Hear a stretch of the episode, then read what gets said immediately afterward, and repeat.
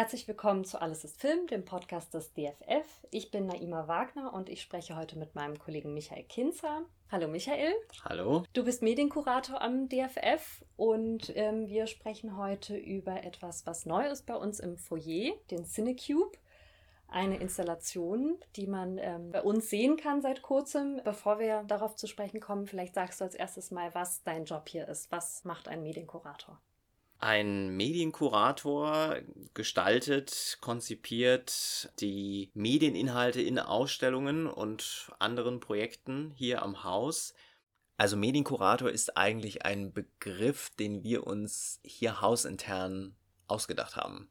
Denn es gibt natürlich die AusstellungskuratorInnen, die eine ganze Ausstellung konzipieren. Und weil wir als Filmmuseum natürlich einen großen Einsatz von, von Medien haben, in der Regel Bewegtbild in Form von Kompilationen, Installationen, ob das jetzt eine große Projektion ist oder als kleiner Bildschirm, Monitor, Touchscreen, was auch immer, ist sozusagen dieser Begriff entstanden. Das heißt, ähm, wenn immer es eine Art von Filmkompilation oder Medienterminal oder was auch immer geben soll, wo diverse Medieninhalte zusammengestellt werden müssen, dann werde ich gefragt und kuratiere das. Das heißt, ich wähle das Material aus und ähm, ich setze das sozusagen nur zusammen. Das heißt, ich produziere das Ganze auch, ich schneide das äh, selbst. Es ist also eine, eine Mischung aus ja, filmwissenschaftlicher, aber auch mediengestalterischer Arbeit. Es ist vor allen Dingen im Ausstellungsbereich angesiedelt, aber es gibt auch andere Projekte, für die ich immer mal wieder tätig bin. Dann sprechen wir jetzt mal über den Cinecube. Der empfängt BesucherInnen gleich am Eingang. Also wenn man reinkommt, steht man unmittelbar davor. Kannst du als erstes mal beschreiben, wie genau diese Installation aussieht? Der Cinecube ist ein Cube, ein Würfel, an diesem Würfel, es ist im Grunde ein, eine Art Stahlgerüst, an dieses Gerüst sind 13 Displays montiert, auf denen Filmausschnitte und anderes Material zu sehen ist, Archivmaterial aus unseren eigenen Archiven, aber eben auch ganz viel Bewegtbild, ganz viel Filmausschnitte. Der Cube stand ursprünglich ähm, im Foyer zur Maximilian Schell Ausstellung, die wir 2019, 2020 hatten bei uns im Filmmuseum. Da waren ebenfalls an diesem Cube diese 13 Canvases montiert, auf denen unterschiedliche Ausschnitte von Maximilian Schells Fernsehfilmen vor allen Dingen und Fernseharbeiten zu sehen waren. Diese Displays heißen eigentlich Digital Canvas. Das sind ganz, ganz dünne Geräte, die eigentlich fast wie eine Leinwand zu betrachten sind. Also im Grunde sind das digitale Bilderrahmen in groß diese Canvases haben wir im Rahmen einer Kooperation mit der Firma Active Image erhalten, die uns schon seit vielen Jahren bei unseren Ausstellungsprojekten unterstützt und uns diese Canvases zur Verfügung stellt, die es uns eben erlauben, Bilder in einer tollen Qualität zu präsentieren und über eine Cloud so zu bespielen, dass sie auch wirklich framegenau synchronisiert werden. Man läuft um diesen Cube und man sieht immer mehrere von diesen Canvases gleichzeitig, nicht alle auf einmal, aber immer so, ja, drei, vier Stück auf einmal. Das Ganze ist eine stumme Installation, es gibt keinen Ton. Man sieht eine Mischung aus äh, Filmausschnitten und Archivmaterial. Ich glaube, es sind 50 Ausschnitte, verschiedene, die man sehen kann. Kannst du, ich habe gar nicht gezählt. kannst du vielleicht ein paar Beispiele mal rausgreifen, dass man sich so vorstellen kann, was es da alles zu sehen gibt? Im Grunde muss ich einen Schritt zurückgehen. Ich hatte eine Filminstallation gemacht zum 70-jährigen Jubiläum des Deutschen Filminstituts als auch des Grundgesetzes der, der Bundesrepublik. 2019 war das, 70 Jahre in, in 70 Minuten und es waren aus äh, 70 Jahren im Grunde 70 deutsche Filme, die in jeweils einer Minute vorgestellt wurden. Und ausgehend von dieser Idee wollte ich jetzt im Grunde auch einen, einen Gang durch die deutsche Filmgeschichte machen, aber wirklich durch, durch alle Jahrzehnte hindurch, das halt wirklich bei dem, beim frühen Film, also noch Ende des 19. Jahrhunderts beginnend und fortlaufend bis wirklich vor äh, eins, zwei Jahren, also bis in die 2010er, 2020er Jahre hinein, mit zwei, drei Beispielen pro Dekade und habe die entsprechend auf diese 13 Displays verteilt.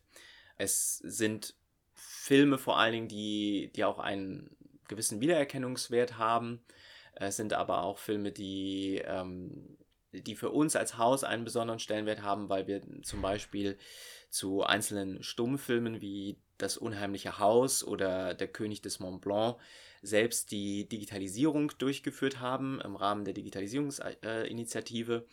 Das heißt, da kommen wirklich die, die digitalen Produkte aus unserem eigenen Filmarchiv bis hin zu, zu Filmen, wo, wo wir auch Exponate haben oder wo wir den Filmemachern auch sehr verbunden sind, wie die Blechtrommel zum Beispiel, die wir ja auch als Exponat in der Dauerausstellung zeigen. Von Volker Schlündorf. Ne? Von Volker Schlündorf, genau. genau. Was würdest du denn sagen, ist das Besondere, dass ich, wenn ich da stehe und diese Filmausschnitte mitunter gleichzeitig sehen kann, was, was macht das mit mir? Also es soll natürlich vor allen Dingen erstmal Interesse wecken für diese Filme, für die deutsche Filmgeschichte. Es soll Bezüge auch herstellen zwischen den, den einzelnen Werken, die man vielleicht auf den ersten Blick oder wenn man generell über die Filme nachdenkt, nicht unbedingt sieht. Es soll natürlich auch der Bezug zu unserem eigenen Haus hergestellt werden, in dem eben auch diese diversen Archivmaterialien gezeigt werden, also auch, auch anderes digitalisiertes Material, ob das jetzt Fotografien sind oder Dokumente, Auszüge aus einem Drehbuch, äh, irgendwelche Werbematerialien, Plakate, also einfach die Vielfalt der, des Materials, das wir selbst in unseren Archiven haben. Eine bunte Mischung aus unterschiedlichsten Genres, unterschiedlichsten Jahrzehnten sein, die einfach zu Beginn des, des Museumsbesuchs, wenn man eben in das Haus reinkommt, schon mal einen einstimmt auf das Thema, Lust macht auf Film, Lust macht auch eben in dem Fall speziell auch auf deutsche Filme. Du hast jetzt schon gesagt, es geht um die deutsche Filmgeschichte und auch die Anbindung an unser Haus, das sich ja dem deutschen Filmerbe auch verschrieben hat. Fändest du auch spannend, so ein Projekt mal mit internationalen Filmen zu machen und da ganz, ähm, ganz unterschiedliche Filme aus unterschiedlichen Ländern gegenüberzustellen? Die große Installation, wo wir das im Grunde probiert haben und was man auch nach wie vor im Museum sehen kann in der Dauerausstellung, ist eben unser Filmraum im zweiten Teil der Dauerausstellung zu filmischem Erzählen, wo man parallel auf vier großen Leinwänden in diesem Fall ganz, ganz unterschiedliche Filmbeispiele sehen kann zu bestimmten filmsprachlichen Aspekten, Bildsprache, Schauspiel, Kostüm, Ton, Musik, Montage, alles Mögliche. Der Filmraum ist jetzt eben, wie du schon sagst, so ein bisschen anders aufgebaut als jetzt der Cube. Also man sitzt im Prinzip drin, kann man sagen, und schaut auf die fast raumhohen Leinwände, die einen quasi komplett umgeben, also die das ganze Sichtfeld ausfüllen, was natürlich irgendwie sehr, sehr wirkungsvoll ist. Der Filmraum ist sozusagen ja der Mittelpunkt des zweiten Teils unserer Dauerausstellung, der Startpunkt und gleichzeitig auch der Endpunkt, würde ich sagen, von, von dem Rundgang durch die Ausstellung. Warum? Also warum kann man sagen, kommt da alles zusammen? Als die Dauerausstellung konzipiert wurde, kam das Modell der, der Sanduhr immer wieder auf, dass wir gesagt haben, im Grunde soll die Dauerausstellung wie eine Art Sanduhr sein, wo der erste Teil im Grunde spitz zuläuft auf den Film und dann im zweiten Teil geht es von dieser Spitze aus. Ähm, das heißt, wir haben den ersten Teil zu, zu filmischem Sehen ja bewusst mit, mit vor- und frühgeschichtlichen äh, Apparaten so gehalten, dass, dass der Film als, als solcher einem wirklich eigentlich erst ganz am Ende begegnet in einem kleinen Kino mit einer Auswahl an frühen Filmen. Und dass dann, wenn man sozusagen die Ende des ersten Teils ist im Grunde der Film jetzt erfunden worden. Wir, wir stellen die Pioniere vor, wir stellen den, wir zeigen den Cinematograph Lumière. Das Kino ist erfunden worden als Abspielstätte für den Film. Und ähm, dann war die Idee eben, okay, jetzt, jetzt gehen wir im zweiten Teil wirklich vom, von den Filmbildern aus. Jetzt wollen wir wirklich, dass die Besucherinnen in den Raum hineinkommen und direkt im Grunde von Filmbildern umgeben sind und richtig in, in die Welt des Films eintauchen können.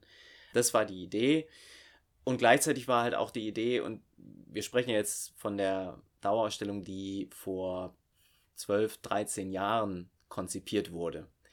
Und damals war das äh, durchaus noch was Neuartiges, diese parallele Anordnung von, von gleichzeitig sichtbaren Projektionsflächen oder Abspielflächen.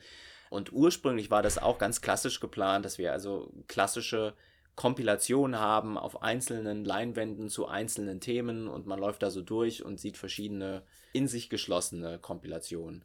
Und ähm, dann kam halt irgendwann die Idee, okay, was passiert, wenn wir jetzt eben nicht, ähm, wenn wir sozusagen diese, diese Kompilation zusammenführen und einen, wirklich einen Raum bilden aus diesen Leinwänden und parallel die Sachen abspielen und zeigen und ein vergleichendes Sehen ermöglichen, was man mit diesem Ein-Kanal-Präsentation nicht leisten könnte. Und wir mussten das auch erstmal testen, ob das überhaupt geht, ob das überhaupt äh, von der Wahrnehmung her auch funktioniert, gleichzeitig so viel auf einmal zu sehen. Also wir haben dann in einer Halle mit so großen ähm, Bettlaken und äh, allen möglichen improvisierten Material versucht, das so ein bisschen mal äh, herzustellen um zu sehen, geht es überhaupt? Und wir haben gemerkt, ja, es geht. Es ist, es ist natürlich schon fordernd, es, ne, es ist fordernd, aber eben auch sehr einnehmend und man, man taucht halt wirklich dann da so richtig ein und okay, und dann wussten wir, wir können das machen und so kam dann die Idee, das überhaupt zu machen.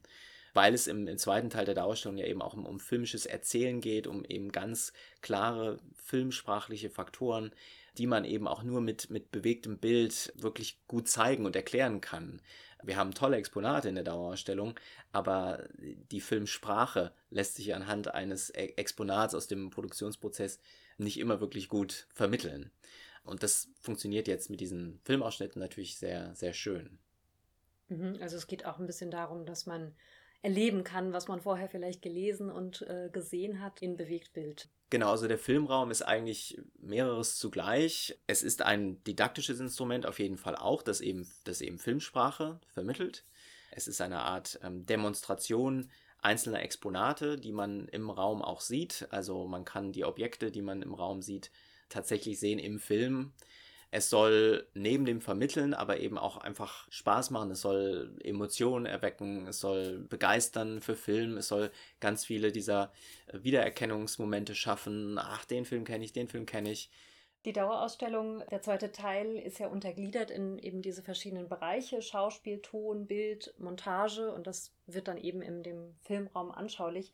Gibt es da Bereiche, die sich leichter zeigen und erleben lassen als andere? Eigentlich lassen sich alle recht gut zeigen, weil der Filmraum durch seine Anordnung mit diesen vier Leinwänden verschiedene Präsentationsformen ermöglicht, die man sonst gar nicht hätte, wenn es nicht diese Anordnung gäbe. Das heißt, man kann natürlich bei jetzt zum Beispiel Kostümen und Masken verschiedene Kostüme auf vier Leinwänden gleichzeitig zeigen, die zum Beispiel dieselbe Farbe oder dasselbe Muster haben oder dieselbe Wirkung haben. Ein, ein Fall ist äh, jetzt beim Filmraum, dass wir aus, aus vier verschiedenen Filmen vier historische Persönlichkeiten zeigen, die von Schauspielerinnen verkörpert wurden, die aber eben durch Maske und Kostüm in, in, diese historische Person verwandelt wurden. Und das kann man sehr schön eben vergleichend sehen. Man kann aber auch sehr gut mit Ton spielen. Das heißt, der Bereich Ton funktioniert da auch sehr gut eigentlich. Man kann zum Beispiel ähm, das gleiche Musikstück, was als, als Leitmotiv, als Thema immer wieder im Film vorkommt, kann man entsprechend von links nach rechts wandern lassen, kann man äh, also auf verschiedenen Leinwänden in verschiedenen Filmszenen spielen lassen, so dass man ein Gefühl kriegt für dieses Motiv und äh, eben diese Wiederkehr des Motivs irgendwie bewusst wird und auch der Bereich Montage eignet sich gut, weil man kann einen Film in seine einzelnen Einstellungen zerlegen und man kann die verschiedenen Einstellungen auf die verschiedenen Leinwände draufpacken, sodass mit jedem Schnitt im Grunde die, die Projektionsfläche wechselt und das Auge mitwandert und dadurch bekommt man ein Gefühl für die, für die Dynamik, äh, für den Filmschnitt, für den Rhythmus äh, der Montage im Film. Eigentlich lässt sich Schnitt und Montage wirklich nur so Eigentlich wirklich nur so, einleuchtend ja. vermitteln. Das ist wahnsinnig schwer, glaube ich, zu beschreiben. Ohne das ist auch für uns der schwierigste Bereich immer gewesen, schon in der Dauerausstellung. Wie, wie können wir Montage vermitteln? Und wir haben ja da auch Touchscreen-Möglichkeiten, wo man selbst das so ein bisschen ausprobieren kann. Aber abgesehen davon ist es sehr, sehr schwer. Kannst du sagen, wie viel Material du gesichtet hast für die beiden Projekte, den Cinecube und den Filmraum? Also der Cinecube ist ja eigentlich ein, ein Folgeprojekt für diesen 70 Jahre und 70 Minuten Thema.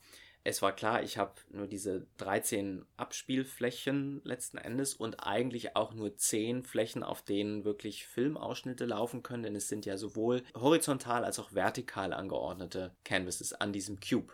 Und das war schon vorgegeben. Der Würfel wurde zuvor bei der Maximilian Schell Ausstellung eingesetzt im Foyer Verschiedene Ausschnitte und verschiedene Fotos mit Shell waren parallel zu sehen eben auf diesem Bildschirm. Dadurch war klar, okay, man hat nur so und so viel Flächen zur Bespielung. Es war auch klar, dass es jetzt nicht ewig lange dauern kann. Also der ganze Loop dauert nur vier Minuten von diesem Cinecube. Aber dadurch, dass nicht immer alles gleichzeitig läuft, sondern dass es im Grunde einen Wechsel gibt aus Bewegtbild und Standbild und manche Bewegtbilder eben einfrieren, während dann auf dem nächsten Display das Bewegtbild anfängt und sich das sozusagen ständig abwechselt, und man ja im Grunde vier verschiedene Würfelseiten hat, muss man theoretisch, um alles zu sehen, was da läuft, 16 Minuten einplanen. Ist ein bisschen, äh, ist ein bisschen tricky. Es war auch so beim, beim Konzipieren schon eine Herausforderung. Und das ist es generell. Das ist natürlich ähm, eine ganz andere Herausforderung, so etwas zu, zu erstellen, als jetzt eine, eine klassische Kompilation. Aber sich im Vorfeld genau zu überlegen, okay, wann läuft was, wann steht was, was sieht man gleichzeitig, das war schon ein, ein großes Puzzlespiel. Und da war klar, okay, ich will eben aus jedem Jahrzehnt irgendwie zwei Filme. Und das hat sich sehr schnell ergeben, welche das sind, an welche wir irgendwie drankommen, welche bei uns irgendwie im Archiv liegen, etc. Also das war jetzt kein großer Auswahl- oder Sichtungsprozess dafür. Bei dem Filmraum, da habe ich ja natürlich ganz, ganz viel geschaut. Also eine Zahl in dem Sinn kann ich nicht nennen, aber es kommen im Filmraum selbst ja 216 verschiedene Filme vor. Und das ist ja nur sozusagen das, äh, die, die Auslese aus einem längeren Rechercheprozess. Und natürlich hat man auch von jedem Film vielleicht dann mehrere Ausschnitte irgendwie gesammelt, bevor man sich entschieden hat, den oder den zu nehmen. Entsprechend sind das, gehen wir da schon in die tausend, denke ich, an gesammelten Sachen. Und wie bist du da rangegangen oder wie gehst du generell an so ein Projekt heran? Also beginnst du mit einer Recherche oder gehst du von deiner eigenen Filmerfahrung aus und äh, beginnst bei Filmen oder Filmausschnitten, die du kennst? Ja, im Grunde beides. Ich habe schon auch, glaube ich, ein ganz, ein ganz gutes visuelles Filmgedächtnis und weiß, wenn ich in dem Film dieses oder jenes gesehen habe, schaue ich mir das nochmal an und gucke, kann ich das irgendwie verwenden. Also ich greife schon auf das zurück, was ich kenne. Aber natürlich fange ich auch sagen, mit der Recherche dann irgendwie bei Null an und muss erstmal gucken, was, was gibt es dazu, welche, welche Filme kommen in Frage, muss natürlich auch mir die Filme erstmal anschauen, die, die, die mir nicht so geläufig sind. Also es ist ein sehr, sehr langer Prozess in, in dieser ersten Recherchephase. Ja, also im Laufe der Jahre kommen ja dann immer weitere Filme dazu, die man, die man kennt und, und so sammelt man irgendwie so, ein, so einen Pool an Sachen, auf die man immer wieder zurückgreifen kann. Aber ja, im Grunde ist es immer wieder, man muss immer wieder neu recherchieren, googeln, in die Literatur, in die Filme reinschauen. Verstehst du diese Kompilation oder diese Zusammenstellung dann auch als persönliches Werk oder siehst du dich da eher im Dienst der Ausstellung oder des jeweiligen äh, Themas? Du hast gerade beschrieben, du gehst irgendwie schon von deiner eigenen Filmerfahrung aus. Das ist natürlich deine Auswahl, also es ist natürlich irgendwie ein, eine sehr individuelle Auswahl, die du triffst, die sich auch auf das bezieht, was du kennst. Also vielleicht sagst du auch, das ist, soll gar nicht repräsentativ sein. Das soll sehr persönlich sein. Wie, wie siehst du das? Richtig repräsentativ kann es wahrscheinlich sowieso nie sein. Und es ist auf jeden Fall immer persönlich. Also jede, jede Ausstellung, die, die man kuratiert, hat ja auch im Grunde einen, einen persönlichen Touch oder eine bestimmte Perspektive, aus, aus der man das Ganze macht. Ich glaube, das kann man gar nicht verhindern. Und wenn jemand anders an dieses Projekt rangeht mit der gleichen Aufgabe, wird da was komplett anderes bei herauskommen. Also es kommt natürlich auch auf das Projekt drauf an. Also es kommt auf ähm, die Aufgabenstellung als solche drauf an, weil manchmal ist ja tatsächlich erwünscht, dass eine, eine Kompilation mehr oder weniger nur in Anführungszeichen eine Art Beleg für das ist, was man an anderer Stelle erzählt, in, in Texten oder an, an Exponaten zeigt. Zum Beispiel bei der Ausstellung Hautnah über die Kostümbildnerin Barbara Baum. Da geht es natürlich über, geht es um die Kostüme, da geht es um die Szenen, in denen die Kostüme, die wir in der Ausstellung auch sehen konnten als Kostüm, vorkommen. Da ist automatisch vorgegeben, welche Szene das ist. Dann wählt man das halt aus und zeigt es. Also es ist kein größerer künstlerischer, kreativer Prozess bei, bei so einer Installation wie beim Filmraum. Da ist, ist natürlich äh, ganz klar steckt da viel von mir drin. Also ganz klar geht man ja irgendwie von der Perspektive auch an, was, was würde auch mir persönlich gefallen, wenn ich jetzt irgendwie in ein Museum gehe und mir was anschaue. Also ja, um die Frage zu beantworten, ja, es steckt auch von mir was da drin. Und da ist hängt ganz viel natürlich mit der eigenen Filmsozialisation auch zusammen. Das heißt nicht, das sind meine Lieblingsfilme. Wenn ich dann diesen oder jenen Film auswähle, sage ich nicht, dieser oder jener Film ist besser als, als der äh, oder verdient mehr Bedeutung. Es ist dann der Film, der vielleicht an der Stelle meines Erachtens gut passt, was nicht heißt, dass es nicht irgendwie 20 andere gibt, die besser passen oder genauso gut passen, die mir aber einfach vielleicht nicht bekannt sind, ja.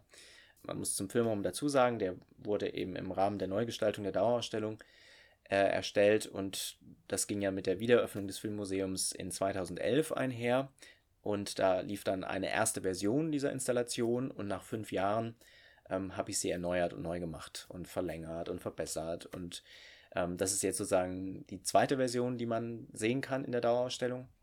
Und sicherlich wird es irgendwann auch eine dritte geben. Gibt es irgendwie ein, ein, Thema oder so, was dich besonders reizt, wo du sagst, da hättest du total Lust, mal was dazu zu machen? Und da sammelst du im Kopf schon Filmausschnitte, wenn du jetzt Filme guckst. Also mir begegnen immer wieder einzelne Themen, wo ich denke, das, das wäre toll. Also bei meiner Arbeit stehen Filme oft im Vordergrund, die irgendwie visuell besonders beeindruckend sind. Also wenn es darum geht, irgendwie eine, eine spannende Filmkompilation zu erstellen, Filminstallation zu erstellen, gehe ich natürlich erstmal irgendwie über, über das Audiovisuelle und nicht, weil ich meine, das ist ja kein Kino, ja, es ist, es ist auch kein Kinoersatz, das heißt, ich kann keine vollständige Geschichte da erzählen. Ich kann nicht zu sehr ins, ins Narrative irgendwie gehen und komplexe Dialoge äh, präsentieren. Das heißt, es geht immer über, über Bild und Ton, über bildstarke Elemente.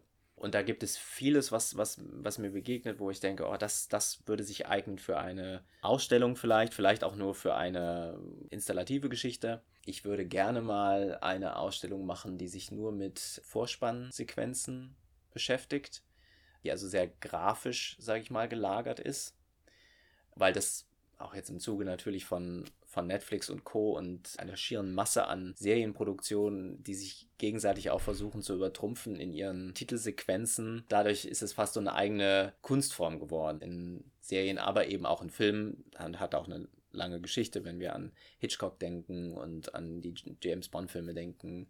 Und was ich auch gerne machen würde, ist eine Ausstellung über Insekten im Film. mhm.